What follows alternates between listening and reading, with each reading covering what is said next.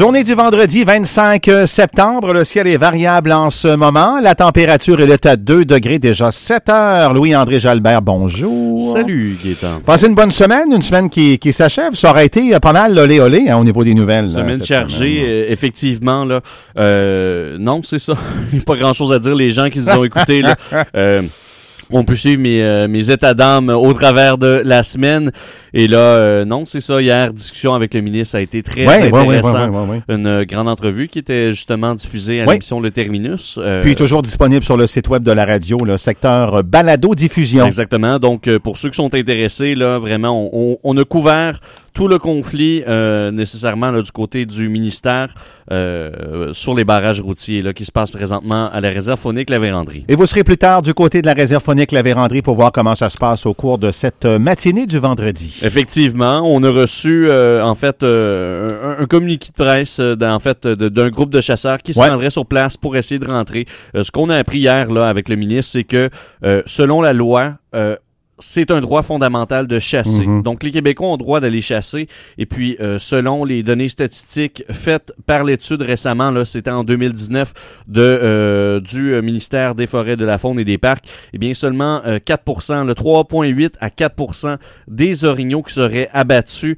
par la chasse euh, Sportive. dans- ben, en fait, dans la réserve phonique Ouais. de, de la Vérandrie seraient euh, par la chasse sportive. Et donc, euh, ces chiffres-là sont quand même assez inquiétants parce qu'on on, on bloque la route à des chasseurs Mhm. qui, dans le fond, les pourvoiries, eux, ils payent le prix, mais les pourvoiries s'occupent bien de leur territoire, ils gèrent bien leur territoire. Ici, on parle de seulement 4% Ouais. des bêtes abattues sur la réserve phonique La Vérandrie par année, on le rappelle, là. Euh, je veux dire, le problème, il est où, là? Et là, euh, on a un manque de communication avec Lac Barrière. On invite les gens à la table. Kitigan Ouais. Dibi était là au conseil tribal avec Oui. la rencontre du ministère. Mais là, euh, du côté de Lac Barrière, on refuse de donner les chiffres euh, du nombre d'orignaux qui sont abattus. Par Et sub- puis- pour la subsistance, et, et même à ça, là, même si c'est vraiment, les chiffres sont bons, le 4% chasse sportive et le reste serait de la chasse, euh, soit du, euh, du braconnage ou seulement de la, de la chasse de subsistance, là, euh, même si les chiffres sont comme ça, eh bien, euh, donnez-les les chiffres et on va vous aider à trouver des solutions. Mais là, on est encore dans des spéculations parce que, comme je vous le dis, on n'a pas les chiffres de Lac Barrière, donc on peut pas nécessairement dire que le 4% est réel à ce point-ci Ouais.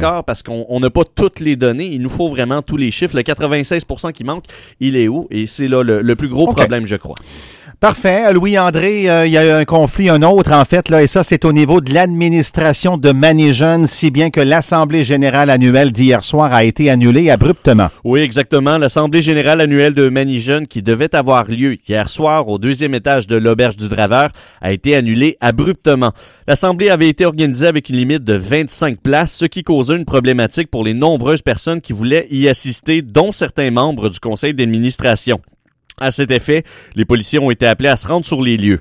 Des administratrices ont demandé à ce que la salle soit ouverte à, pleine capacité afin d'y accueillir plus de personnes. Un consensus n'a pas été possible. Le ton a monté. Une participante a, a fait trébucher la coordonnatrice de Ménigène, Maude Saint-Jean. En bon québécois, là, elle lui a fait un croc en jambe. Les policiers sont intervenus en exigeant l'annulation de l'Assemblée et l'évacuation de la salle. Un message clair a été lancé que les personnes récalcitrantes recevraient un constat d'infraction. Les policiers sont restés sur les lieux jusqu'à ce que tout le monde ait quitté. Le service de nouvelles de CAGA n'a pas obtenu euh, d'entrevue puisque le conflit qui règne actuellement au sein du conseil d'administration fait l'objet d'un litige devant les tribunaux. Le 17e bilan de la DPJ marqué par la COVID et une hausse des signalements. Le bilan de l'année 2019-2020 des directrices et directeurs de la protection du Québec sous le thème Plus euh, fort ensemble est marqué par la pandémie de la COVID-19 et d'une hausse des signalements. Dans l'ensemble du Québec, c'est 118 316 signalements qui ont été traités, ce qui, vaut, euh, ce qui équivaut une hausse de 12 par rapport à l'année dernière. De ce nombre, 6 896 signalements proviennent de l'Outaouais, une hausse de 5,3 pour la vallée de la Gatineau, la hausse constatée est de 22% Colette Nadeau, directrice de la protection de la jeunesse et directrice provinciale, précise. Il y a une augmentation des signalements, mais c'est plus pour les catégories d'âge de 0 à 11 ans. Il y a une augmentation aussi pour les adolescents, mais elle est moins prononcée que pour les jeunes enfants. L'augmentation est plus significative, c'est concernant la problématique de la négligence, d'abus physiques et des mauvais traitements psychologiques qui réfèrent entre autres au conflit de garde et à la violence conjugale. Depuis le début de la pandémie de la COVID-19, avec la période de confinement, une inquiétude s'est installée concernant les signalements. Colette Nadeau, directrice de la protection de la jeunesse et directrice provinciale des PJ, explique. C'est sûr que le fait que les enfants ne vont pas à l'école de façon régulière et sont pas vus par beaucoup de personnes dans leur entourage, ça veut dire qu'il y a moins de chances qu'on soit informé. C'est pour ça qu'on demande aux voisins, aux parents, à la famille, à la grand-mère, à la tante d'être vigilants par rapport aux enfants qui nous entourent, surtout en période de confinement, qu'ils soient en mesure de signaler s'ils ont des inquiétudes. Plusieurs mesures sont mises en place dans la vallée de la Gatineau. Entre autres, le taux d'encadrement des intervenants a été augmenté pour mieux les séparer aux interventions terrain.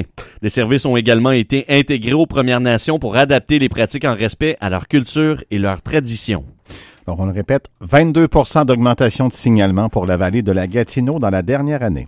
Et euh, ben, euh, on va terminer de la façon qu'on a débuté, euh, Louis-André, avec ce conflit du côté de, de, de la réserve phonique La Vérandrie. Les commentaires du ministre Pierre Dufour en lien avec ces barrages routiers. Oui, mais comme vous le savez, on vous le répète, depuis le 14 septembre dernier, les communautés Anishinaabe de Lac-Barrière et de Kitiganzimi ont mis en place des barrages routiers aux différentes entrées de la réserve phonique La empêchant du même coup les Québécois de pratiquer la chasse sportive sur le territoire.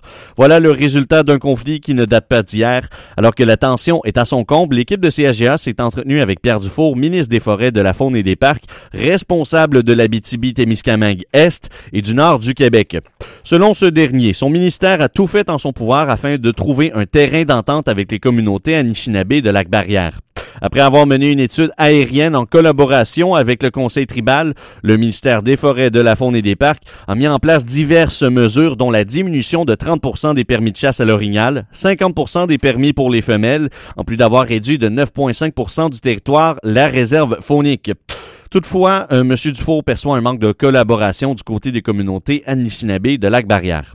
Là, on a passé, un bel euh, exemple que j'ai pu voir dernièrement c'est justement dans le Grand Nord, au Nunavut, où la population de caribou a baissé et les communautés ont pris des décisions envers leur communauté de dire ben on va baisser notre potentiel de chasse pour les prochaines années pour maintenir notre euh, notre situation du caribou.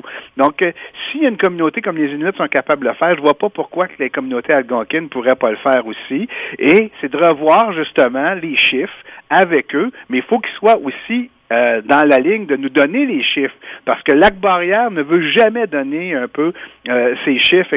D'ailleurs, les données statistiques recueillies lors de cette étude prouvent, selon le MFFP, que la chasse sportive ne représente que 4% des orignaux abattus pour une année de chasse complète. Il faut bien comprendre une chose, c'est exactement 3,8% à 4% ce qui est vraiment la donnée statistique de qu'est-ce que représente la chasse dans la réserve phonique La Vérandrie, ce qui veut dire environ 90 orignaux. Donc, avec les actions qu'on prenait là, ben, on se disait, ben, on vient de baisser encore le ratio potentiel de prélèvement de la bête. Vous, maintenant, comme communauté, qu'est-ce que vous allez faire pour améliorer la situation du cheptel? De plus, le ministre des Forêts, de la Faune et des Parcs dit comprendre et respecter les droits fondamentaux des communautés Anishinaabe, tout en mentionnant que le droit de chasser est lui aussi un droit fondamental québécois. Parce que euh, je suis d'accord avec eux, c'est un droit ancestral. Ils ont, euh, c'est leur garde-manger, puis il n'y a pas personne qui conteste ça. Tout le monde est d'accord avec ça. Par contre, il reste qu'il y a une loi de la conservation et de la mise en valeur de la faune qui donne un droit fondamental à tous les Québécois de pouvoir aller à la chasse. Donc, on parle de droit autant pour un que pour l'autre. Donc, à ce moment-là, moi, je me vois bien mal de commencer à aller éliminer des droits à certains simplement pour n'en protéger d'autres à d'autres. Le ministère des Forêts, de la Faune et des Parcs spécifie qu'il est prêt à retourner à la table de négociation et déplore que la situation en soit arrivée à ce point-ci